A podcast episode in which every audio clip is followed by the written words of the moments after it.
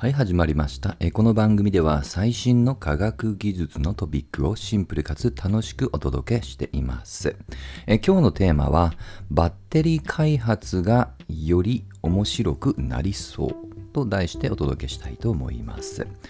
今本当ね、まあ、様々な領域でこのバッテリー、いわゆる電池問題ってものが、えニュースになっています。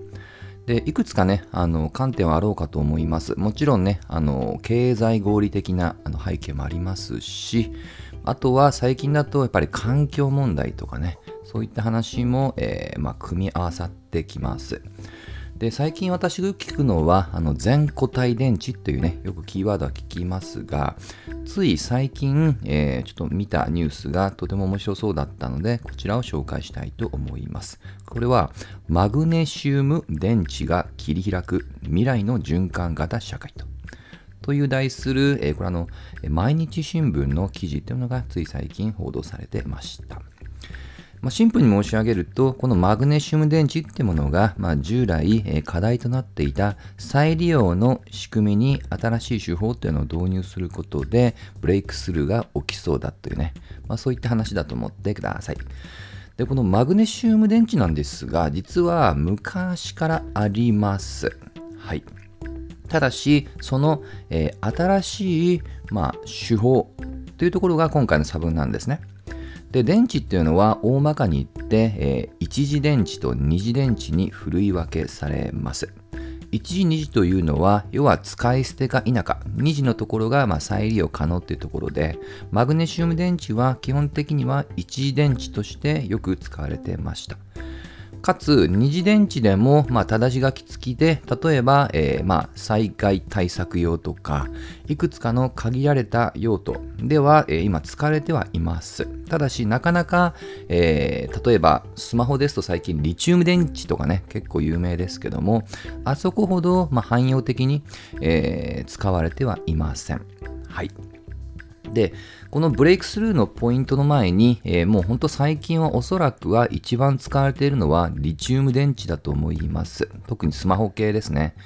で、こちらについては、これはもう日本人の、えーまあ、方自身が開発にも貢献したっていうことで、ノーベル賞も実は受賞しています。はい。まあえー今回はそのリチウム電池のその先のって話なんですけど実はリチウム電池も万能ではなくいくつか課題点ってものがあります、えーちょっと代表的なものを4つだけ、えーまあ、箇条書きでお話しすると1つがまず資源が有限、まあ、これはまあどちらも同じなんですけどね。これは単純にリチウムだけではなくコバルトニッケルいわゆるレアメタル系の資源ですよね。この辺りはやはり、え有限です。で、二つ目なんですけども、こういった資源っていうのは、いくつかの、まあ、偏った国に、えー埋蔵されています。はい。で、その、えー埋蔵されてる国で調達されるわけなんですけど、この調達するときに結構労働問題が指摘されていり、特に児童労働問題ですね。はい。まあ、あの比較的年齢がまだ浅い子たちを比較的低賃金で雇って効率的に調達をしていくってことが以前から問題視されています。で3番目なんですけどもあの、まあ、リチウム電池はね例えば EV とかねその電池自動車等々にも期待はされていますその理由は、えー全体で見ると、まあ、エコ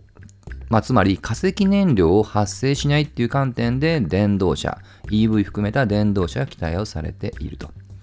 ただし、このリチウムディオンは、えーこのリサイクル、最終的に、まあ、使い終わった後の処理っていうところが、経済的にも、実は環強的にも、やっぱり負担を強いるっていうのは、実はまだありません。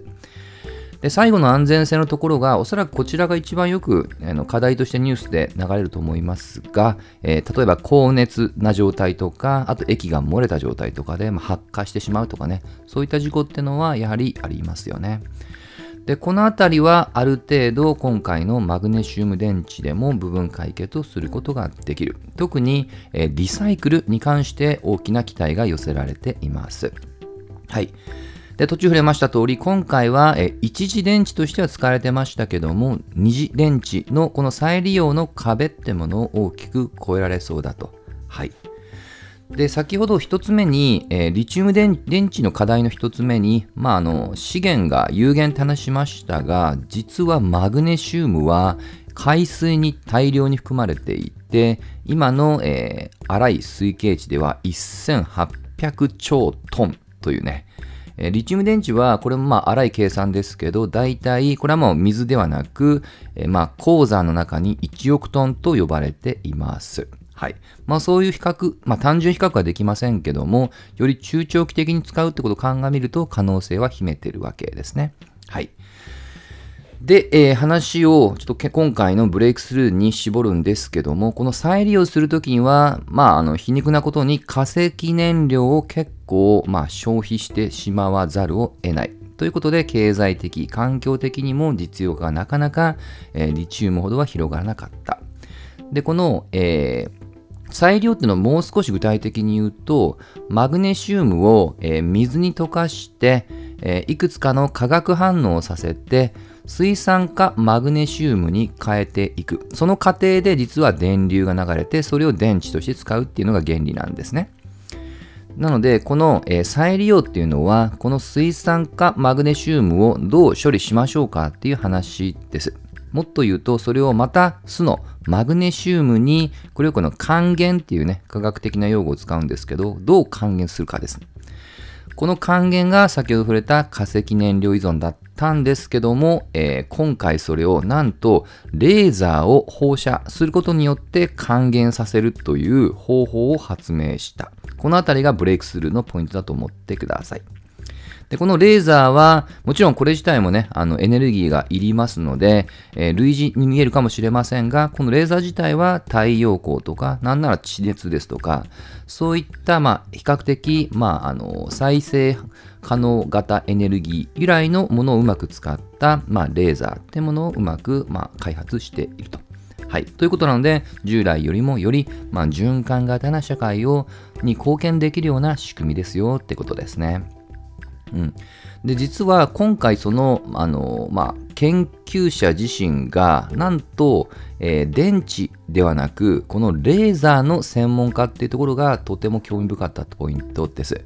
もともとこの方はレーザーを使った核融合ですとか、あとはロケットをね、レーザーで押して飛ばす研究等々をやりたかったんですけども、それだと結構成果が出すのが、えー、先になるので、まずは社会的な貢献も含めた成果が見えやすいエネルギー問題ってことで、レーザーを使った応用で今回の、まあ、あの、研究をまあ発明したっていうね、そういった流れですね。で、この方自身の、えー、インタビュー記事っていうのもね、えー、結構載っていますので、ぜひ興味持った方は、えー、まあ、ご覧いただければなと思います。結構僕はあの読んだ記事の中で一番興味深かったのが、やはり、あの、新しいことをやっていくっていうことね、そのリスクを受け負うってことの重要さってことをこの方は指摘しています。うん、至極最もだと思います。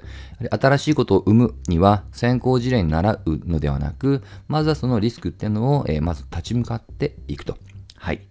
で、この方は今の東工、え、話している時点ですけども、え、東工大の名誉教授の矢部隆さんですので、ぜひね、こういった方で、名前で検索いただけるとヒットすると思います。まあ、いずれにしましても、このバッテリーというのは今後、間違いなく、まあ、加速度的に、えー、電気使用量っていうのは上がってこざるを得ないので、その調達の仕組みとしては、えー、どうしても、やはりこの電池っていうものの、えー、必要性っていうのは高まらざるを得ないと思いますので、えそれがより循環型な、つまり地球にとっても優しいものであれば、えとても価値がある研究かなと思います。はい。ぜひ関心を持った方は、まあね、もちろんあの、マグネシウム以外にも、いくつか近しいような話っていうのをね、ニュースに載ってますので、ぜひ、あの、バッテリー等々で検索いただけるといいのかなと思います。といったところで今日の話は終わりにします。また次回一緒に楽しみましょう。